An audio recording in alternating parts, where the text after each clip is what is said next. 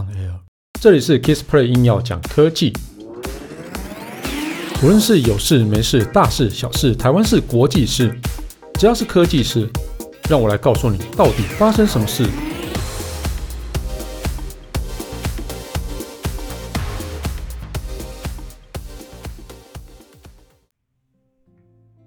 嘿，大家好，我是 Kissplay 啊，欢迎大家来收听我的节目啊。啊，今天要讲的，今天讲的蛮有趣的啊，就是二零二零年的最佳拍照手机是哪一支？嗯，大家觉得是哪一支？好，我只能跟你说，它上面有列的，你不一定买得到，就是这样子啊。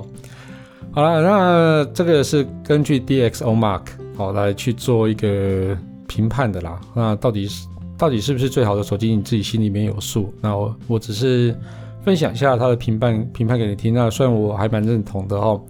那 DxOMark 它其实是一个哦，算是拍照一个评测的一个媒体啊。那它其他的评测其实都还蛮还算蛮公正的哈。它会针对相机的自拍啊、音效功能啊，还有拍照的一些能力啊，来去进行评测给分哦。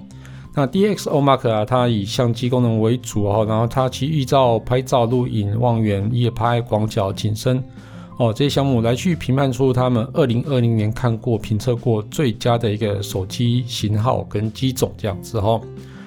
那我们就来看一下啊，得奖的是这样子哈。那最佳拍照得奖的是华为 Mate 40 Pro Max 啊 Pro Plus，好，买不到，好。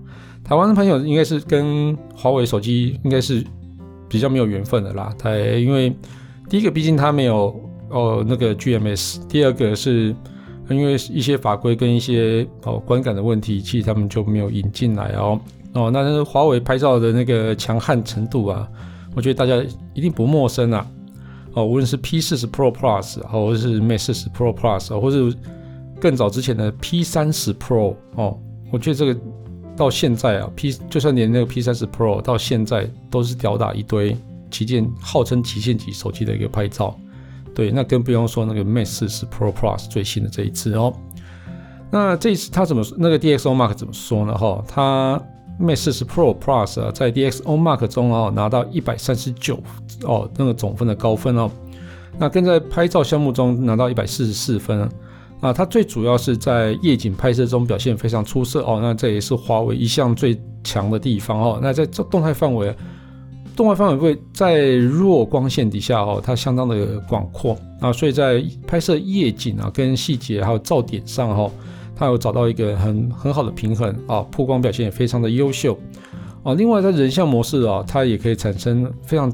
哦，就自然散景的部分非常的一个好看，这样子哦，所以像是在法丝纹啊，或者说在物体的边缘处理非常细致，所以 DxOMark 就是给它一个最佳拍照的一个手机，也就是最均衡哦，平均的好的一个手机哈。好，那接下来是最佳录影，哦，录影部分应该都是说那个 iPhone 的强项吧，对不对？哦，因为 iPhone 都有人拿它来拍电影的呢，那这次得奖的会是谁呢？好。一样啊，Mate 40 Pro 啊，没有 Plus。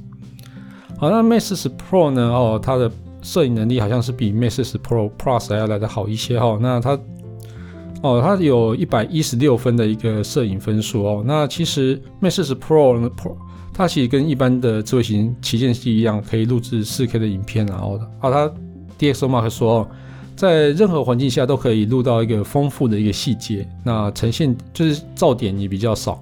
那色彩部分的自动白平衡，然后它其实能够调整的非常的优异，所以在录影的时候，即使光线变化也能自动去做一些切换。那比如说像是室内、室外啊，或者是低光、高光啊，哦，等等这种进出都可以去做很好的切换。那另外在自动对焦部分，它是相当准确，所以可以能够平稳的依照录影的主角距离变化来去平滑的一个调整。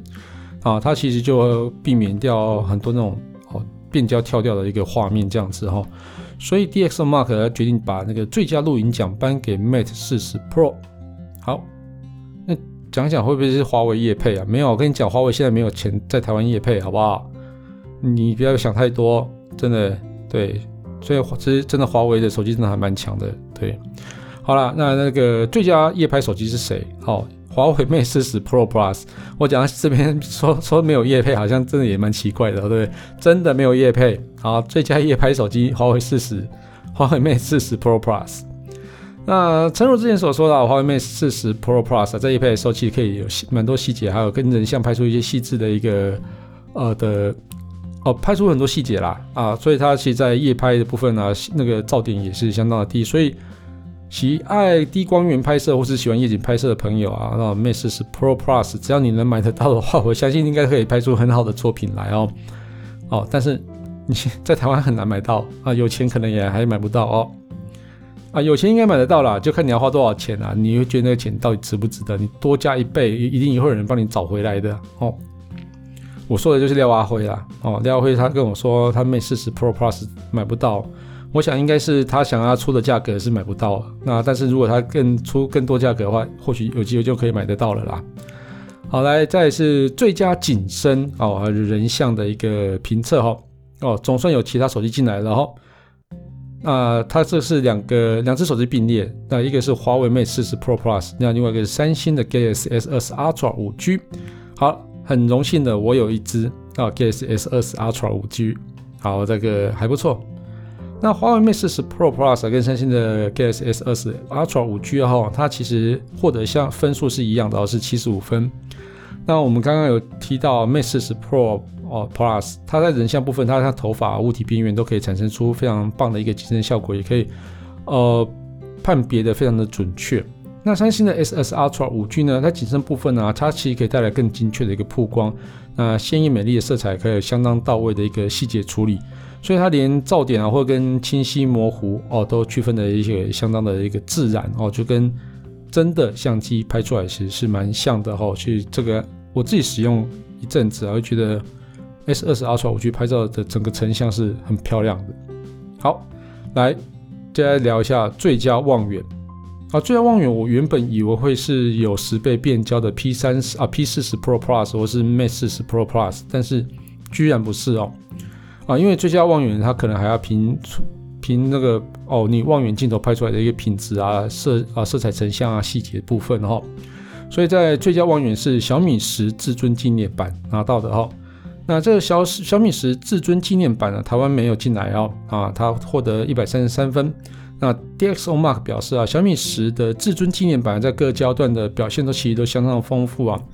虽然说它只有四倍的光学变焦哈，但是在四倍的光学变焦内呢，哦，它呈现了非常出色的一个细节哦。那这个我觉得这是相当重要的，因为你总不能去为了追求高变焦，然后去失去了一些拍照的品质，那这就是本末倒置了。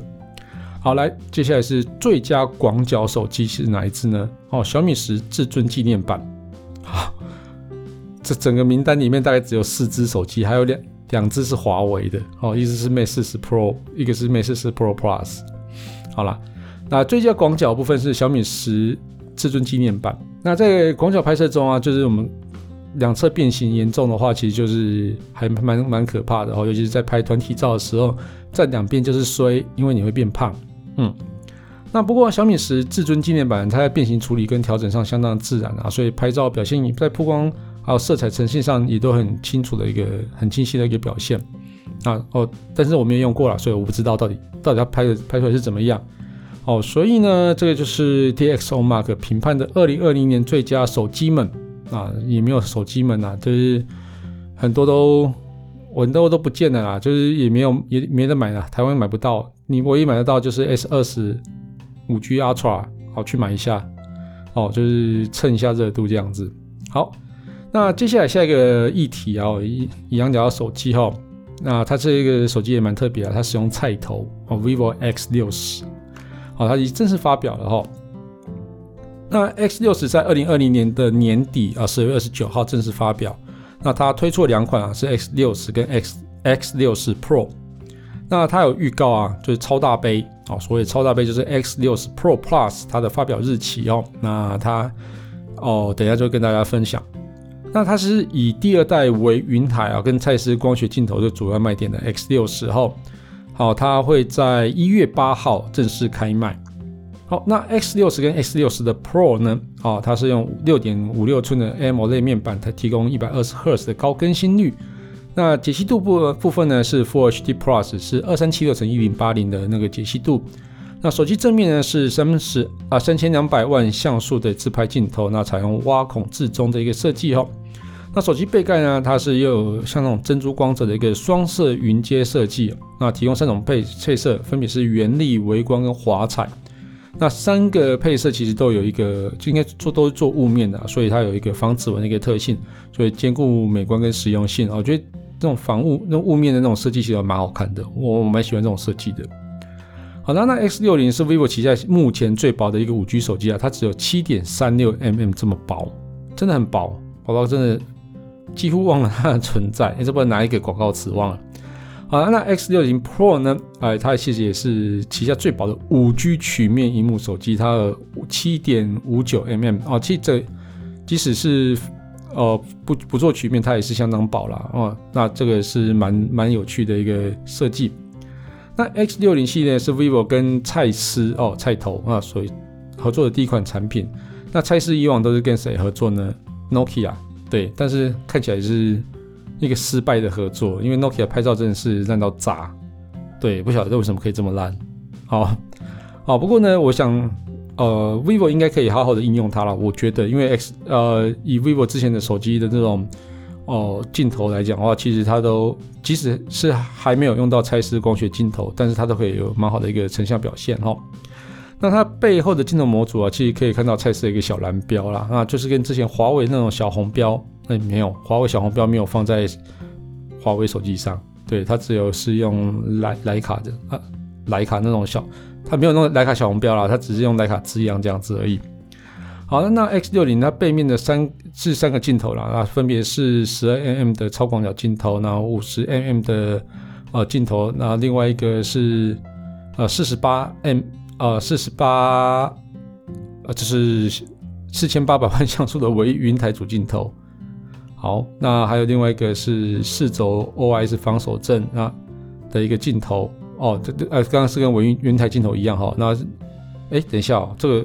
再重新一次来，X 六零背后镜头包含十二 mm 到五十 mm 的等效焦距，哈，那分别有四四千八百万像素的微云台主镜头，那背后有四轴的 OIS 防手震，哈，那这个是主镜头部分。那另外是一千三百万像素的广角镜头，那这个广角镜头是十二 mm 这么大的啊，这么广的，那具有二点五 mm 的一个拍摄能力。那另外还有一个一千三百万像素的人像镜头，它是两倍光学的拍照啊，这是这三镜头的组合。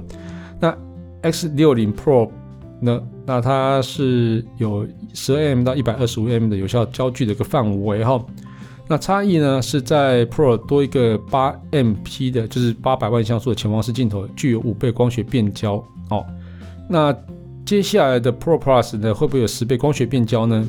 我非常期待，我相信应该会有。好。那 X 六零啊，它其实承袭了一个微云台一个特色啊。那微云台其实还蛮厉害的哈。那它这次推推出了那个第二代微云台，那主要提升了防震、防手震效果。那画面其实清晰度啊都非常的高。那通过四千八百万像素的主镜头，然后 F 呃一点四八的大光圈啊，啊，所以在夜拍部分其实有明显的提升提升啊。那官方其实称它叫做黑光夜视二点零，嗯，黑光夜视。没有开灯的夜视吗？啊，对不起，耍冷。好了，那除了人像啊、超广角夜拍之之外，哈，那其实还加入了全景夜拍的功能啊，在拍照功能上其实还蛮蛮不错的哦。那那它的处理器也是搭载三星的 Exynos 一零八零处理器，也是全世界第一个用 Exynos 一零八零处理器的一个智慧型手机啦。哦，好，那总之呢，这次会会不会在台湾开卖呢？应该会。那刚刚讲的超大杯 X 六零 Pro Plus 呢，预计在二零二一年一月下旬会揭晓啦。嗯，好，这期节目录的有点长，好，不过就就到这边了哈。这期节目就到这边告一段落。如果喜欢我的节目的话，欢迎订阅跟分享。现在节目已经进入了第三季，将以简短及时的内容分享更多有趣的故故事跟科技事。没有故事，只有科技事。好了，如果想听什么题材或有更多问题想要讨论的话，也欢迎到 Facebook 粉丝团 Kisplay K I S P L A Y 上面留言给我。谢谢大家，拜拜。